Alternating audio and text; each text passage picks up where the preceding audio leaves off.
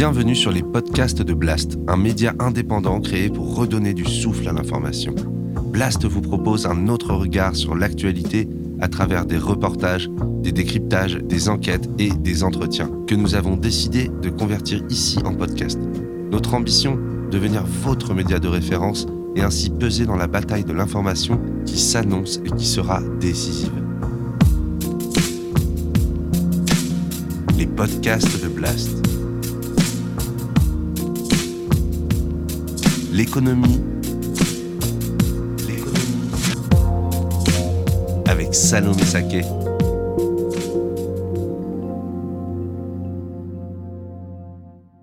Et si l'État n'était pas la solution mais le problème? C'est la logique adoptée par de plus en plus de citoyens et citoyennes engagés qui cherchent des solutions hors les murs plutôt qu'à l'intérieur. Pourtant, dans le contexte de l'urgence écologique, alors que les inégalités se creusent et que les tensions sociales se font de plus en plus fortes, l'action publique pourrait bien être la réponse aux défis auxquels nous faisons face. C'est en tout cas la thèse de mon invité du jour qui considère qu'il est urgent de repenser l'action publique. Pour ce faire, il est important de comprendre, en d'autres mots, qui paie des impôts exactement. Les ménages ou les entreprises. Qui croule sous les taxes réellement. Qui a décidé de cela Et surtout, une fois que l'argent destiné à la dépense publique est récolté, comment est-il distribué? Qui en bénéficie vraiment? Et comment cela pourrait-il changer? C'est à ces questions que l'on va essayer de répondre dans cette nouvelle émission économique pour Blast.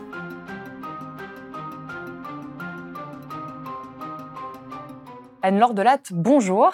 Bonjour, Safi. Vous êtes économiste, chercheuse au CNRS et professeure associée à l'université Paris-Dauphine et vous venez de publier L'État droit dans le mur, rebâtir l'action publique aux éditions Fayard.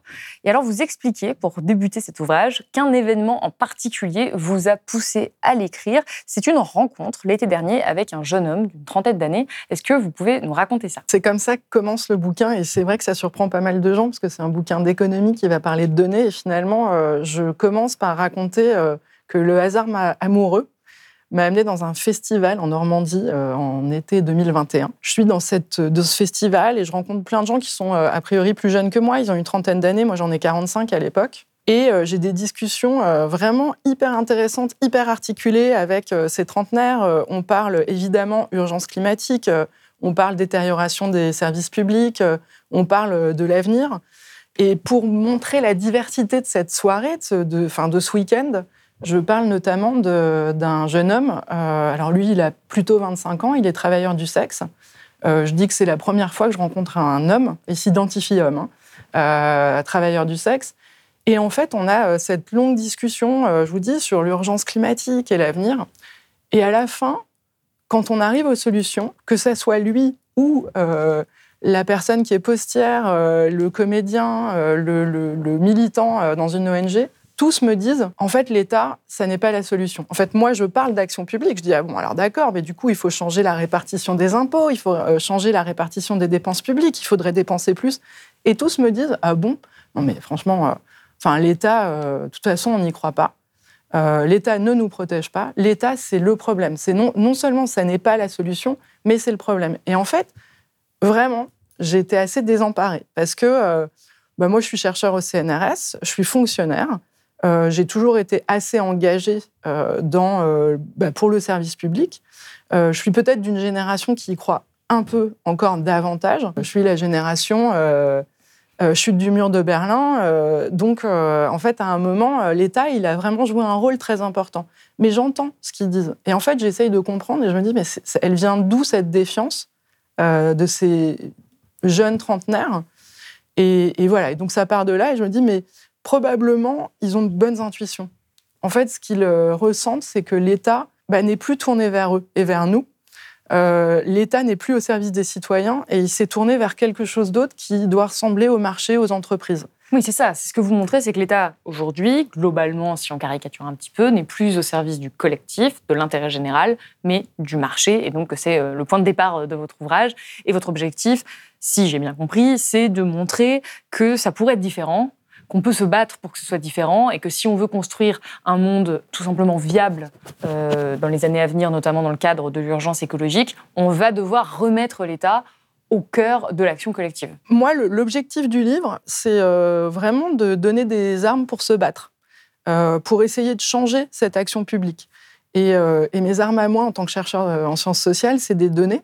C'est vraiment la, la, data. Et donc, j'ai collecté des données originales, j'ai rassemblé des données qui existaient déjà pour essayer de donner des arguments, pour documenter, en fait, la transformation de l'action publique de l'État depuis 70 ans. Donc ça commence en 1945. Euh, moi-même, j'étais surprise, hein, il y a un grand malentendu. En fait, l'État intervient davantage aujourd'hui qu'au sortir de la Seconde Guerre mondiale.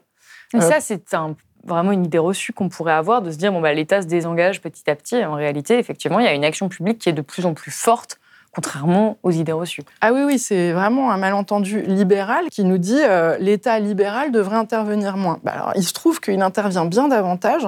Donc c'est quoi? C'est beaucoup plus de dépenses publiques aujourd'hui qu'au euh, sortir de la Seconde Guerre mondiale. C'est euh, en fait une charge fiscale beaucoup plus importante aussi. On paye plus d'impôts aujourd'hui qu'avant. On y reviendra un petit peu plus tard. Mais voilà. Et la Banque de France aussi, euh, ça, alors j'essaye de prendre l'action publique vraiment dans son ensemble. Il se trouve qu'aujourd'hui, la Banque de France intervient deux fois plus dans l'économie que, pareil, au sortir de la Seconde Guerre mondiale, quand elle finançait directement les entreprises. Donc ça, c'est le grand malentendu. Mais la différence avec euh, le, sortir de la Seconde Guerre mondiale, c'est qu'en effet, euh, cette action publique, elle va euh, s'adresser davantage aux entreprises et notamment les plus polluantes, et je crois que c'est ça, en fait, le grand message du livre, notamment les plus polluantes, plutôt qu'à l'amélioration de nos services publics et euh, à la protection sociale. Oui, alors la grande question, effectivement, c'est qu'est-ce qu'on fait de cet argent public Et le moment, le, paroxysme un petit peu de la dépense publique va subvenir pendant euh, le Covid, pendant la crise du coronavirus, où là, vraiment, les vannes euh, de la dépense vont s'ouvrir complètement. Tout sera mis en œuvre pour protéger nos salariés et pour protéger nos entreprises quoi qu'il en coûte. Vous vous rappelez que les montants dépensés sont historiques 69,7 milliards d'euros en 2020, 63,8 milliards d'euros en 2021. Et à ces mesures vont s'ajouter un plan de relance de 38,1 milliards d'euros en 2021 et 30 milliards en 2022. Donc c'est colossal. La question qu'on se pose, c'est que maintenant qu'on a un petit peu de recul, à quoi a servi cet argent exactement? Oui, alors je commence le premier chapitre par une illustration. En fait, euh, l'idée, c'est de me dire, euh, l'État est revenu en force, clairement, on l'a vu, euh, et on a même appelé ça l'argent magique.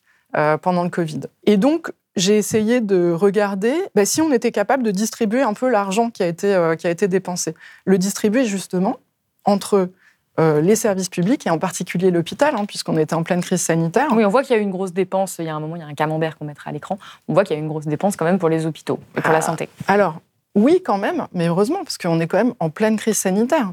Il y a urgence dans tous les services.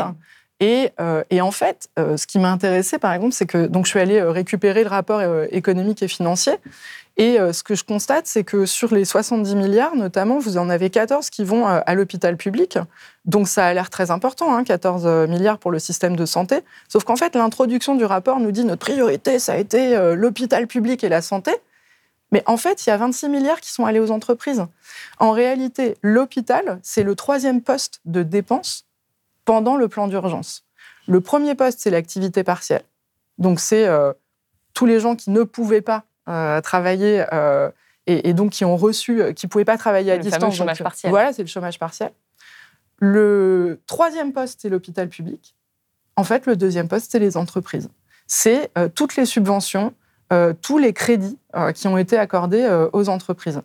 Et donc, je me suis dit que c'était probablement assez représentatif d'une action publique. Oui, parce que l'action publique ces dernières années, on l'a déjà montré à de maintes reprises à Blast, a été très tournée vers les entreprises, vers l'aide au fonctionnement de l'économie, ou en tout cas c'est comme ça qu'on nous le présente. Et là, ce que je trouve intéressant, il y a un chiffre qui m'a particulièrement marqué, c'est en ce qui concerne les résultats. C'est-à-dire, bon d'accord, on a investi 26 milliards là en l'occurrence euh, pour les entreprises. Qu'est-ce, que, qu'est-ce qui s'est passé? Est-ce que ça a vraiment sauvé les entreprises? Est-ce que ça a vraiment euh, participé à maintenir euh, l'activité, voire à en créer? Et alors vous, vous expliquez que chaque euro dépensé pendant le confinement en exonération de charges sociales ou d'impôts a permis de sauver seulement 18 centièmes d'activité. Est-ce que ça valait le coup? Alors, ça, ce sont les chiffres, c'est pas mes chiffres, c'est des chiffres euh, d'une euh, étude qui est menée notamment par euh, Pierre-Olivier Gourinchas, qui est un Français, mais en fait un chercheur américain qui, d'ailleurs, est devenu le chef économiste du FMI, du Fonds monétaire international. Et en fait, c'est intéressant parce que euh, grâce à des données euh, très précises. En gros, c'est des, des, données individuelles de firmes. Vous pouvez vraiment rentrer dans les bilans. Ce qu'ils font, c'est qu'ils simulent le choc Covid et ils regardent si les aides publiques ont permis de générer de l'activité. Et comme vous venez de le dire, eux, leurs calculs montrent que 18, en fait, pour 1 euro public dépensé, il y a seulement 18 centimes d'activité qui est généré. Donc autant dire que c'est un, effet multiplicateur vraiment très décevant. Ce qui montre, moi ce que je trouve le plus intéressant, c'est qu'en fait, leur raisonnement, c'est de dire mais pourquoi c'est aussi petit? Ben, En fait, c'est parce qu'il n'y a eu aucune conditionnalité.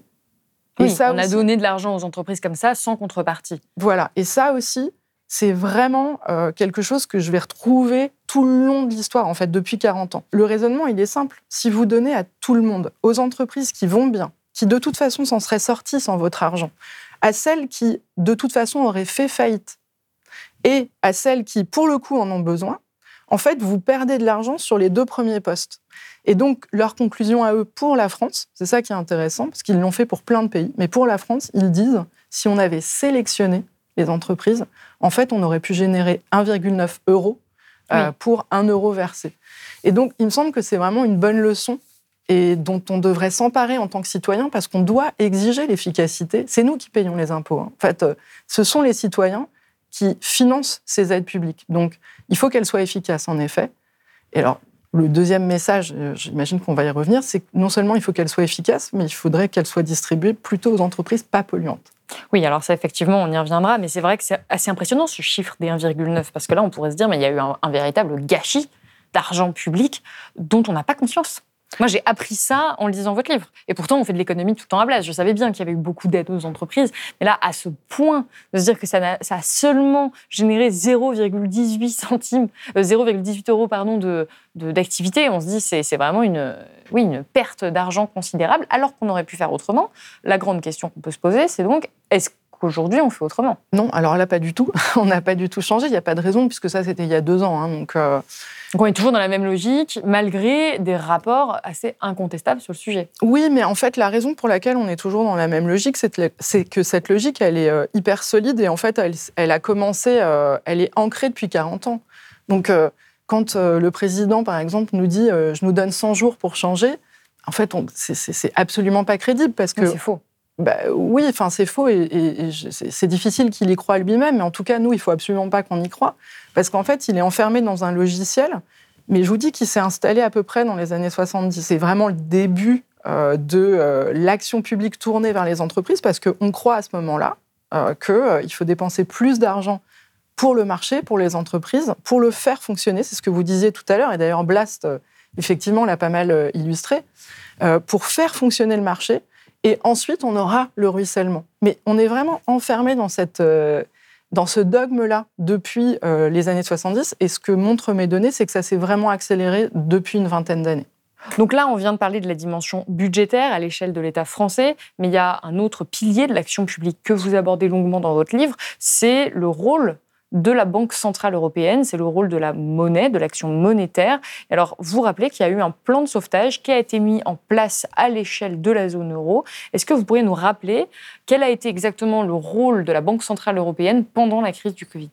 Bah, en fait, elle a eu un rôle central parce qu'elle a joué le rôle de prêteur en dernier ressort, c'est-à-dire que euh, au moment où les marchés, les investisseurs paniquaient, elle leur a dit ne vous inquiétez pas, quoi qu'il en coûte, quoi qu'il arrive, je serai là. Donc ça ressemble énormément à ce qu'avait fait euh, Mario Draghi en 2012, le Whatever It Takes. Euh, et voilà. Alors, il y a eu un petit couac au départ, euh, qui a duré quelques jours, mais finalement, Christine Lagarde arrive à rassurer les marchés. Et là, effectivement, les montants sont mais ahurissants. C'est-à-dire que c'est encore plus important. On n'a jamais vu ça non, dans non, la zone euro. Voilà. c'est très important et, et c'est plus important que ce qu'avait fait Mario Draghi en 2012. Oui, on rappelle qu'on avait fait euh, quatre émissions à Blast sur l'euro et sur euh, notamment le rôle de Mario Draghi pour ceux qui voudraient aller un petit peu plus loin. Et donc le rôle de l'action publique euh, monétaire, donc de la Banque centrale européenne, mais en fait derrière c'est la Banque de France hein, pour la France. La Banque de France, elle est membre de la Banque centrale européenne, mais je crois que c'est important et c'est ce que j'essaye de, de montrer dans le livre, c'est qu'en fait je ne parle jamais moi de la BCE, mais je parle de la Banque de France parce qu'en fait la Banque de France, elle siège à Francfort. Et, donc j'ai l'impression que ça la rendra un peu plus familière que la Banque centrale européenne, que personne ne, vraiment sait incarner. Et donc là, le rôle central, c'est vraiment de dire, OK, on est en train de paniquer, plus personne ne veut se prêter d'argent, il n'y a plus de liquidité sur les marchés, donc euh, la Banque de France et la Banque Centrale Européenne viennent, viennent prêter en dernier ressort et disent, c'est comme un peu euh, votre vieille tante qui est capable euh, de dire aux banquiers, Salomé, elle fera jamais faillite. En fait, elle ne fera jamais défaut. Parce que je m'en porte garant. Voilà. Je vous prête de l'argent. Prêtez-lui de l'argent parce que si jamais elle n'est pas capable de rembourser, moi, je lui prêtais de Je lui prêterai de l'argent pour que vous le remboursiez. Donc ça, c'est vraiment le constat que vous faites dans la première partie de votre livre, c'est que l'action publique est vraiment de retour, elle est plus forte que jamais, contrairement à ce qu'on pourrait penser. Et cette action publique, elle est en partie financée par nos impôts. Et alors là, vous nous rappelez qu'en 2021, les entreprises et les ménages français ont versé environ 750 milliards d'euros en impôts. Vous expliquez que les impôts ont vraiment augmenté en France depuis 70 ans. Donc, quand on dit euh, oui, les impôts ne cessent d'augmenter, c'est une réalité.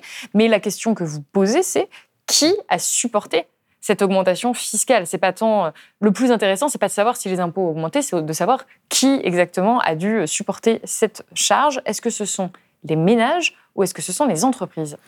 Alors là, moi, je, pareil, j'apprends plein de choses en fait en allant chercher ces données. Euh, les données, là, pour le coup, elles sont vraiment faciles euh, à trouver. Elles sont sur le site de l'INSEE.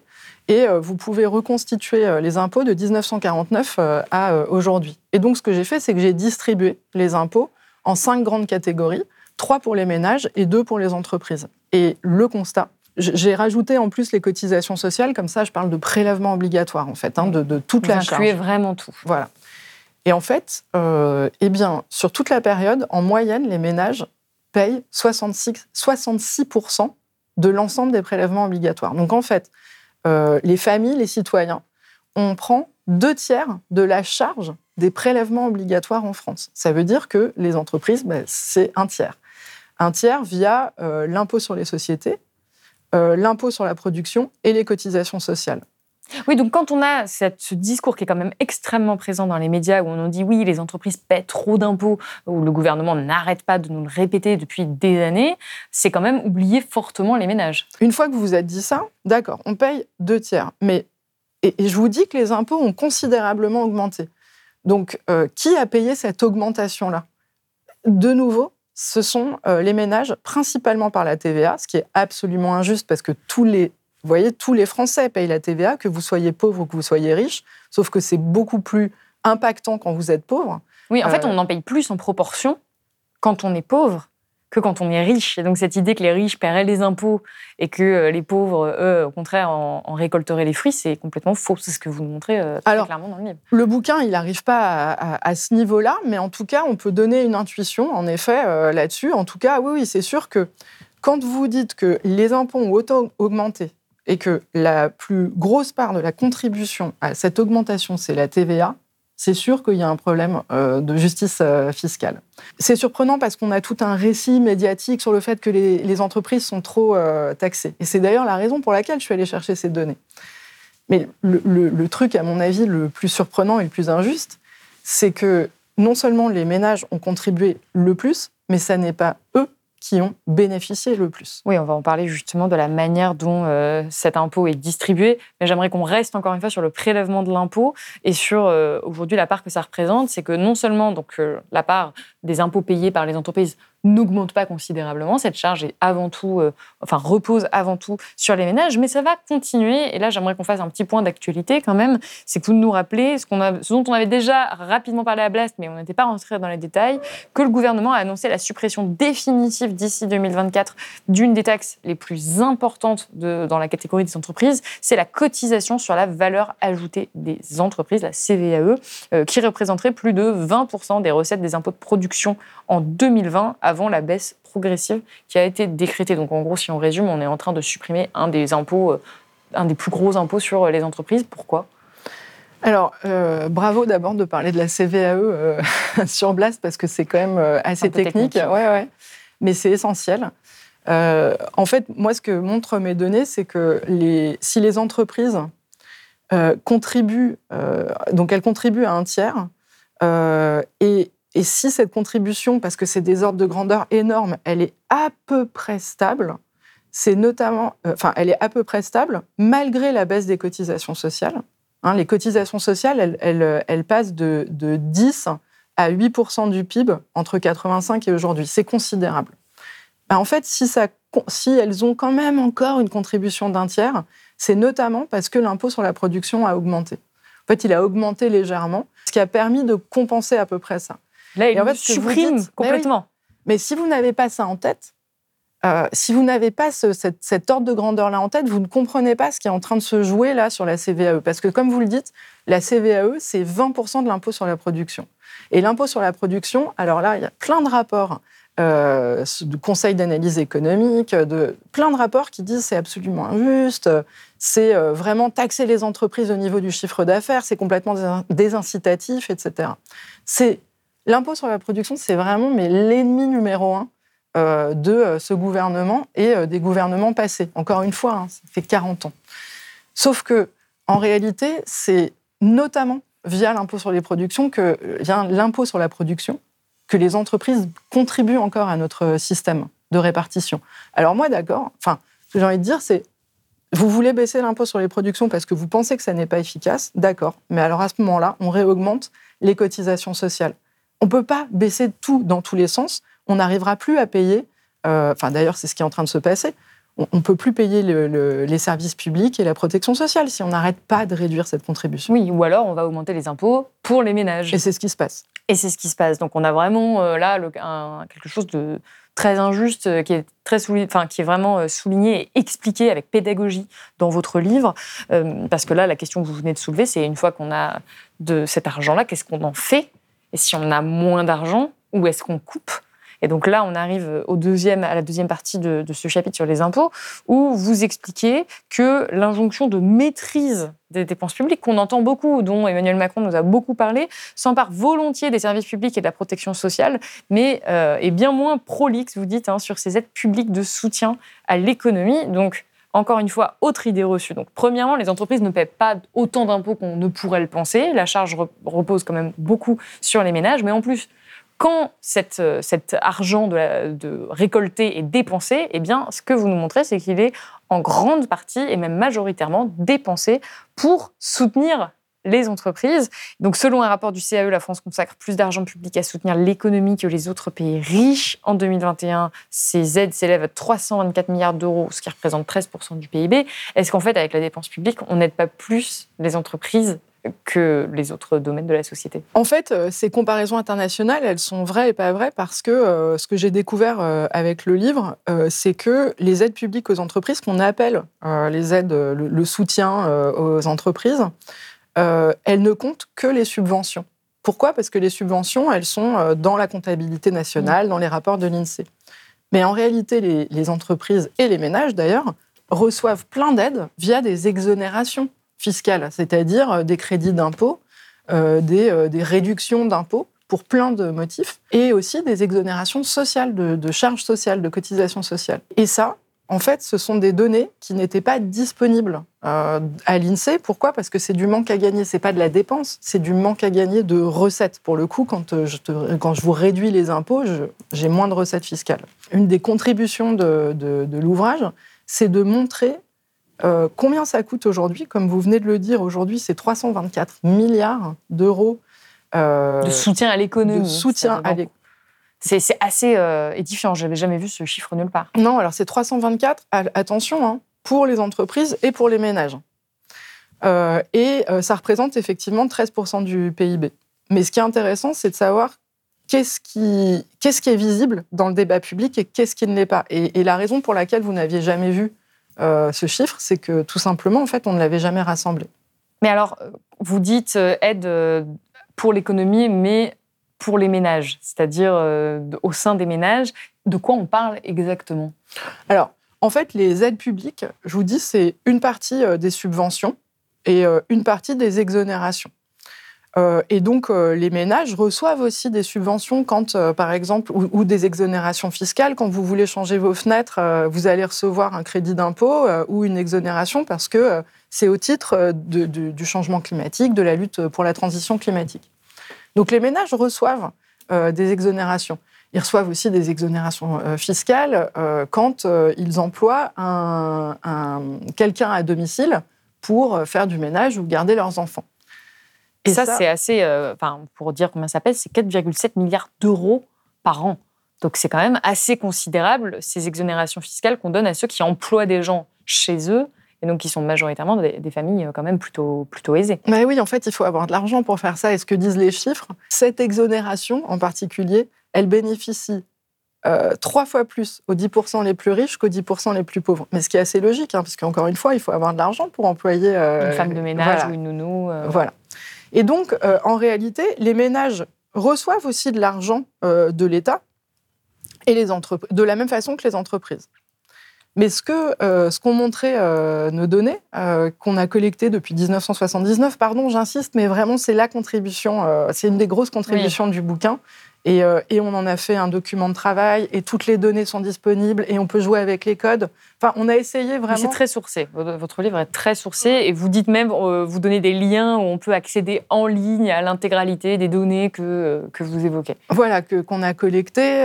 et je vous dis, on peut jouer avec les codes, remettre en question. Enfin, on a essayé. là, moi, j'ai, je dis on encore une fois parce que j'ai, j'ai contribué, j'ai collaboré avec Ayman Abdel Salam là-dessus. Mais euh, l'idée, c'est vraiment de, participer au débat public, quoi, qu'on puisse s'emparer de ces, données-là. Et euh, elles sont tellement ahurissantes qu'en en fait, il faut pouvoir y croire. Et c'était ça l'objectif.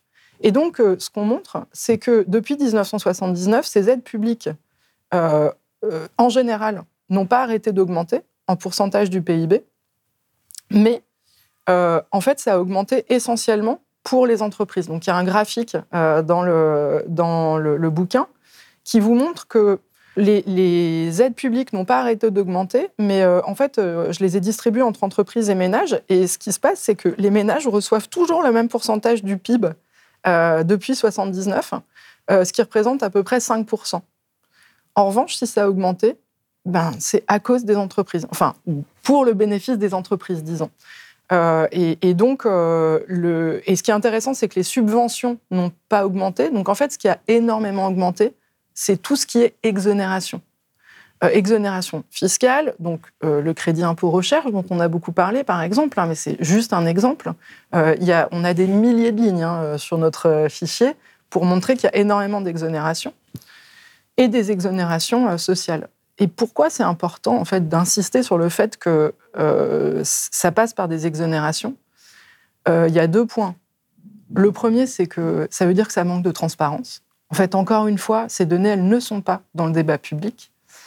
Euh, et deuxièmement, en fait, politiquement, c'est probablement plus facile de distribuer des exonérations, de faire des cadeaux fiscaux et sociaux à vos électeurs plutôt que de distribuer des subventions qui sont en fait sous le radar de la, de la Commission européenne, sous le radar même du débat citoyen. Donc, voilà, encore une fois, euh, ces, euh, ces, exonérations, elles représentent euh, des montants incroyables. par exemple, aujourd'hui, on, distribue 170 milliards de subventions publiques. et en fait, il y en a 158, et pardon, et 158 milliards d'exonérations c'est quasiment le même montant. C'est vrai qu'on mais on, mais on ne le compte pas dans l'action publique. Et c'est là où c'est intéressant. C'est qu'on va toujours nous dire euh, attention, euh, il y a trop d'argent pour l'éducation, pour l'hôpital, il faut réguler, il faut euh, faire des coupes budgétaires en permanence. Depuis, alors là, on, a fait beaucoup d'émissions à Blast pour en parler. Et on va jamais nous parler de ces exonérations et de, de l'argent énorme, des montants que ça représente. Donc, ça, c'est vraiment une, une limite aujourd'hui de l'action publique que vous soulignez. La deuxième limite, c'est comment est-ce que cet argent de l'État est distribué. Alors vous, encore une fois, vous expliquez que cet État est au service du marché et qu'il pourrait bien avoir contribué à financer des émissions carbone au cours des 40 dernières années. là, vous donnez un chiffre, encore une fois, plutôt euh, édifiant, c'est que tous les services publics réunis en France, chaque année, génèrent 17 millions de tonnes de CO2 par an, parce que oui, des hôpitaux, des écoles, euh, encore une fois, ça, ça pollue d'une certaine façon, il faut les chauffer, il faut, les, construire. donc, donc il y a ce premier aspect-là, mais de l'autre côté, l'industrie française, elle, génère chaque année 200 millions de tonnes de CO2. Et vous en arrivez à cette conclusion, c'est que chaque euro que nous, collectivement, nous versons aux entreprises, en moyenne, a le potentiel de dégager dix fois plus de dioxyde de carbone qu'un euro qui serait versé euh, euh, enfin, pour les services publics. Là, on arrive à la deuxième partie de votre livre que je voudrais vraiment qu'on aborde, c'est la partie sur les solutions. Parce qu'à Blast, on essaie de mettre en place euh, et de mettre en lumière les différentes solutions qui existent, les alternatives à tout le modèle économique qu'on vient de décrire. Donc, ce que vous vous dites, c'est que déjà, on pourrait commencer par sélectionner les entreprises à qui on donne des subventions ou des exonérations euh, en fonction de si elles polluent ou pas. Bah, comme vous venez de le dire, alors je suis quand même très précautionneuse, je dis potentiellement. C'est-à-dire que, parce que on peut, voilà, vous, avez insisté dessus et je crois que c'est important. Euh, effectivement, moi, mon raisonnement au départ, c'est de me dire, euh, mais quand on dépense de l'argent pour euh, l'industrie, finalement, est-ce que de l'argent public, et, quel effet ça peut avoir sur les émissions carbone? Et donc, ce que je suis allée faire, c'est que j'ai regardé juste les données que je pouvais trouver. C'est qu'en fait, j'ai distribué les subventions depuis 1979 par euh, secteur économique. Et après, j'ai juste divisé ces secteurs économiques, j'en ai fait quatre familles, des moins polluants aux plus polluants. Et, euh, et là, c'est vraiment édifiant, c'est-à-dire que l'essentiel des subventions va au secteur le plus polluant, le plus émetteur de carbone. La moitié des subventions vont au secteur 4 et l'autre moitié vont au secteur 1, 2, 3 qui sont les moins émetteurs. Et, et, le plus déprimant, c'est que tout ça a été multiplié par deux euh, en 40 ans. Donc en fait, euh, nos impôts financent des activités climaticides. C'est ça le, point. Oui, donc en fait, non seulement l'État ne nous protège pas face aux conséquences du réchauffement climatique et de la perte de la biodiversité, mais en plus, l'État fait partie du problème aujourd'hui. Oui, oui, il me semble, enfin, c'est vraiment assez clair. C'est-à-dire que du, si, vous lisez les rapports euh, sur le budget vert, euh, vous entendez que le budget vert représente à peu près 40 milliards d'euros par an. Mais qu'est-ce qu'on découvre en fait avec ces données? C'est que en fait, l'État, avec sa main gauche, donne 37 milliards d'euros pour le budget vert, mais avec sa main droite, distribue plus de 200 milliards euh, d'aides publiques aux entreprises, dont la majorité va à des entreprises polluantes. Donc en fait, on marche sur la tête. C'est pour ça que je dis l'État va droit dans le mur et nous avec. Oui, et donc là, euh, toute la deuxième partie de votre livre consiste à nous montrer qu'il faut complètement changer de logique, qu'il faut transformer en profondeur cette action public, notamment à cause des conséquences du dérèglement climatique. Il y a un de vos chapitres euh, qui s'ouvre avec l'exemple d'un roman que je trouve très intéressant parce que c'est très illustratif, c'est symbolique, ça, peut nous parler. C'est un roman qui s'appelle The Ministry for the Future, qui commence ainsi, donc euh, avec ce scénario, il y a une vague de chaleur en Inde, soudaine, brutale, qui tue 20 millions de personnes en une semaine, et soudainement, les citoyens du monde prennent conscience qu'il faut changer les institutions pour faire face à cette crise climatique dont on prend enfin la mesure. Il y a un ministère du futur, d'où le titre, qui est créé à Genève pour ériger des nouvelles règles internationales et dans ce nouveau régime politique, les banques centrales du monde entier jouent un rôle clé en parallèle des gouvernements. Elles acceptent notamment de participer au financement de la transition écologique vers un système qui serait euh, voilà, complètement décarboné. J'ai trouvé ça très intéressant, moi, comme euh, encore une fois, comme, comme idée. L'idée d'écrire, c'est un livre de 600 pages en plus, justement, qui peut décrire ça. Est-ce que ce qui se passe dans ce livre, ce serait possible dans la vraie vie? Alors oui, en fait, euh, d'abord, j'encourage vraiment la lecture de ce bouquin. Il est génial. Alors, on précise qu'il est en anglais. Il n'a pas encore été traduit en français, donc c'est pour les anglophones euh, uniquement. Oui, mais euh, moi, il m'a, il m'a permis de m'inscrire dans une utopie. Mais une utopie, finalement, que moi, j'ai décortiqué, j'ai essayé de comprendre avec mes outils à moi avec mon analyse à moi d'économiste. Et cette utopie, en fait, elle est assez euh, possible. Donc c'est hyper important. C'est réaliste, en fait, comme utopie. Oui, c'est une utopie réaliste. Et je crois que c'est important aujourd'hui. Euh, on, est à un moment de transition. C'est important de pouvoir euh, réfléchir en, dehors des cases et avec des récits utopiques comme ça. Et, les romans, le, théâtre, j'en cite aussi quelques-uns, m'ont aidé à faire ça. Alors, pour la question sur la Banque centrale, oui, clairement, en fait, au début, quand j'ai commencé à lire, je me suis dit, ouf, ouf mais en réalité, si euh, la, Banque de France, encore une fois, elle intervient deux fois plus aujourd'hui que sortir de la Seconde Guerre mondiale. Qu'est-ce que c'est concrètement? La Banque de France, elle est membre de la Banque Centrale Européenne. Donc, euh, qu'est-ce que ça veut dire? Ça veut dire que la Banque de France finance directement des entreprises et en grande partie, hein, la plus grande partie de son portefeuille, est le Trésor français. Le, le Donc là, juste pour bien faire la distinction, avant, quand vous parliez d'aide aux entreprises et tout, on était sur le plan budgétaire. Là, on est sur le plan monétaire. Donc c'est vraiment encore un autre, euh, Ouais. un autre pilier, un autre aspect. Oui, alors c'en est un autre et euh, c'est volontaire. En fait, j'ai essayé de, de- de regarder euh, l'action publique vraiment dans la dimension la plus large possible. Et c'est vrai qu'en général, les économistes sont soit euh, spécialistes du budgétaire, soit spécialistes du monétaire. Mais en réalité, en tant que citoyen, il faut qu'on s'intéresse aux deux. Oui, ça va ensemble. Voilà, ça va ensemble. Et, euh, et je, je- à un moment dans le bouquin, je dis, mais la Banque de France, ça n'intéresse personne, ni ma mère, ni mes copines, ni Annie Arnaud. Et c'est vrai que c'est euh, hyper dur de parler de la Banque de France, mais en réalité, c'est un, un- un- point de l'action publique qui est essentiel. Or, aujourd'hui, la Banque de France, elle, elle a la capacité de financer des, euh, des entreprises directement en achetant des obligations, et surtout, elle achète des obligations euh, de, euh, françaises, de l'État français. Et, ce qui se passe, c'est que euh, de la même façon que les subventions euh, vont essentiellement vers euh, du polluant, en fait, il y a une recherche qui n'est pas la mienne, hein, mais qui montre que l'essentiel du portefeuille de la Banque de France va financer des entreprises bah, hyper polluantes. Les premiers investissements de la Banque de France, ça va vers Mercedes, vers Total, vers Engie. Et, et pourquoi? En fait, c'est le- la raison pour laquelle euh, la Banque de France investit tellement dans des entreprises hyper polluantes, c'est qu'elle respecte le principe de la neutralité de marché. Qu'est-ce que ça veut Ouais. dire? Attention, c'est un gros mot. Expliquez-le nous. non, mais c'est très simple à comprendre. Euh, en fait, avant la Banque de France, elle était sous la supervision de Bercy, qui, euh, qui avait un État, euh, qui avait un principe de planification et qui lui disait d'accord, tu vas financer en priorité ces secteurs. En fait, on est sorti complètement de ça euh, dans les années 70. Aujourd'hui, elle est complètement indépendante de Bercy et, euh, et aujourd'hui, elle doit au contraire respecter la neutralité de marché. Ça veut dire, elle doit reproduire exactement le portefeuille moyen de l'investisseur moyen sur le marché. Donc, si les investisseurs investissent beaucoup, financent beaucoup des entreprises polluantes, bah, elle doit La faire doit exactement faire la même chose. Pourquoi? Parce que le marché, c'est mieux que l'État. Vous voyez, dans les années 50-60, on pensait que c'était l'État qui savait mieux. Et aujourd'hui, le marché, c'est mieux que l'État. Et on est vraiment dans de l'idéologie là. C'est c'est pas, euh, c'est c'est pas une règle euh, économique objective. C'est un point de vue. Ah, euh, oui, oui, oui. C'est-à-dire, alors, si c'était une règle économique, il faudrait montrer l'efficacité, l'efficience euh, de, de- de cette, euh, de cette action. Moi, je crois qu'il y a un deuxième critère qui va mais rentrer en force dans la théorie économique et, et- et nos raisonnements économiques, en tout cas.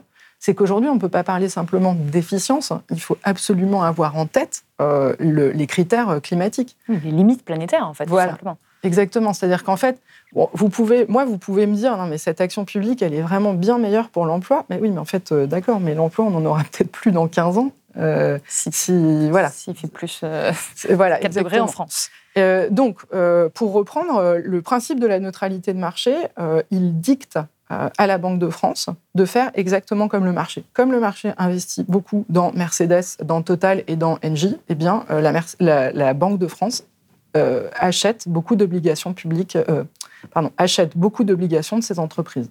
Alors la grande question, c'est qui a déclaré ce principe de neutralité de marché et comment on fait pour le changer? Alors, ce qui est intéressant, c'est que c'est en train de changer. Et ça, moi, je trouve que c'est une vraie source d'espoir parce que ça veut dire que quand on se bat, on y arrive.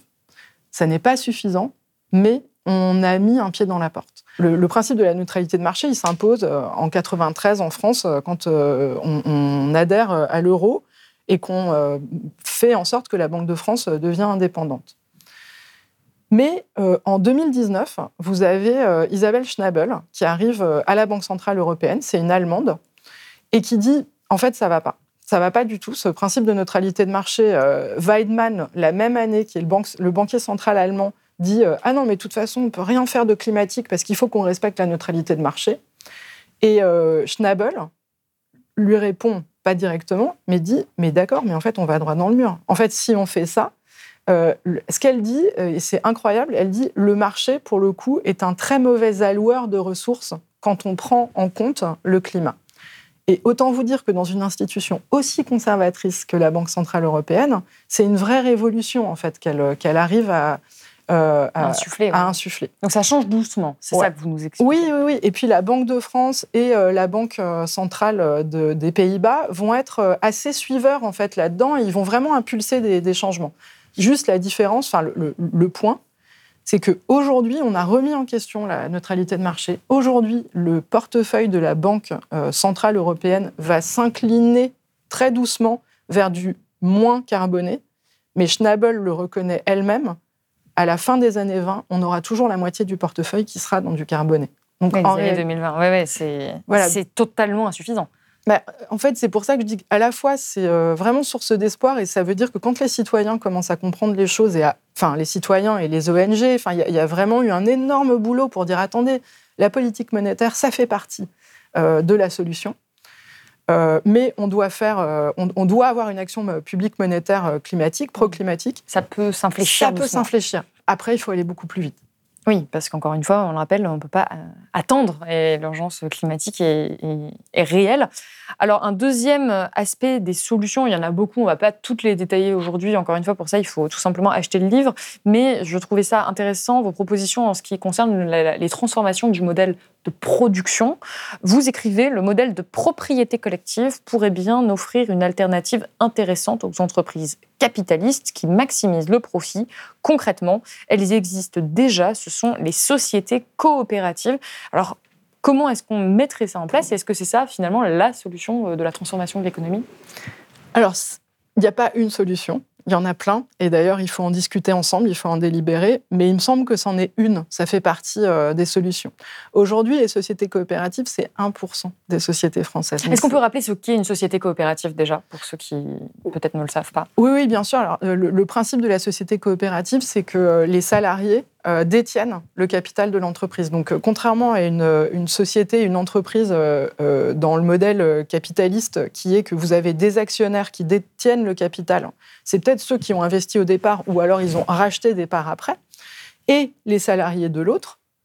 En fait, dans une société coopérative, vous avez les salariés qui détiennent les parts de l'entreprise. Ça change pas mal de choses. Ça n'est pas le Graal, mais en tout cas, ça change apparemment l'alignement entre euh, bien euh, les valeurs des salariés et, euh, et, là, enfin, vers quoi va l'entreprise. Et, on le comprend bien.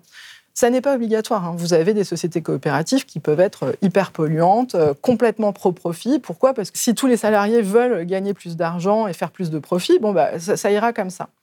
Mais en réalité, il y a une, littérature là-dessus que je suis allée regarder et il se trouve que les sociétés coopératives, qui pourtant font seulement 1% hein, des sociétés françaises, euh, elles ont tendance à être aussi efficaces que euh, la société classique euh, capitaliste, mais par contre plus alignées. Et plus alignées vers des motifs, de la motivation, notamment climatique. Et comment est-ce qu'on fait pour les mettre en place? Alors, il y a plein de, plein de raisons pour lesquelles on n'a pas envie de les mettre en place, euh, pour lesquelles ça ne se fait pas. Je veux dire, euh, la, première raison, c'est imaginez, vous voulez, euh, moi je veux créer une société, mais en fait je vais mettre mon propre argent qui derrière sera dilué vers des salariés que au départ je connais pas, ou en tout cas je connais les premiers, mais je connais pas après. Donc c'est quoi mon incitation en fait, à part de l'altruisme, à mettre de l'argent? Ça c'est le premier point. Et du coup, bah, l'État pourrait aider à ça. En fait, pourrait dire, moi, je mets les premiers euros. Quand vous mettez des euros, j'en mets euh, autant. Vous voyez, en fait, euh, aider euh, le, la création de nouvelles sociétés coopératives. Et avec quoi, avec quel argent on fait ça? Ben, Notamment avec l'argent qu'on aura récupéré des aides publiques qu'on aura mal distribuées. Ça, c'est le premier point. Et le deuxième point, il y a un exemple fascinant, un exemple scandinave dans les années 60 qui est absolument fascinant où en fait, euh, l'idée, ça a été de se dire, on prend les sociétés capitalistes aujourd'hui et on va les transformer tout doucement vers euh, des sociétés euh, coopératives. Et qu'est-ce qu'on fait? En fait, chaque année, on distribue une petite part du capital aux salariés. Et en fait, bien sur un certain laps de temps, les salariés posséderont l'ensemble de, l'entreprise. Pourquoi c'est intéressant? Parce que si vous le faites de façon radicale en disant bon ben voilà maintenant Total ça appartient à ses salariés, autant vous dire que ça ne marchera pas. Évidemment parce qu'on aura tous les intérêts euh, privés, euh, individuels, euh, tous les rentiers quoi qui vont s'opposer à ça. Mais si vous le faites de façon progressive, il y a beaucoup plus de chances que ça marche parce que si les citoyens comprennent ça, on peut avoir un soutien, vous voyez, citoyen. Alors, pour l'histoire, euh, cette loi, elle est imaginée dans les années 60, elle va être euh, mise en place très rapidement et finalement abrogée. Euh, en tout cas, ça ne va pas marcher mais la raison, c'est que elle est mise en place dans les années 80. Euh, et, en fait, tout le nouveau système de l'action publique tournée vers les marchés, et en fait, ça commence dans les années 70 donc, enfin, moi, ma lecture. C'est incompatible avec l'émergence de euh, sociétés coopératives.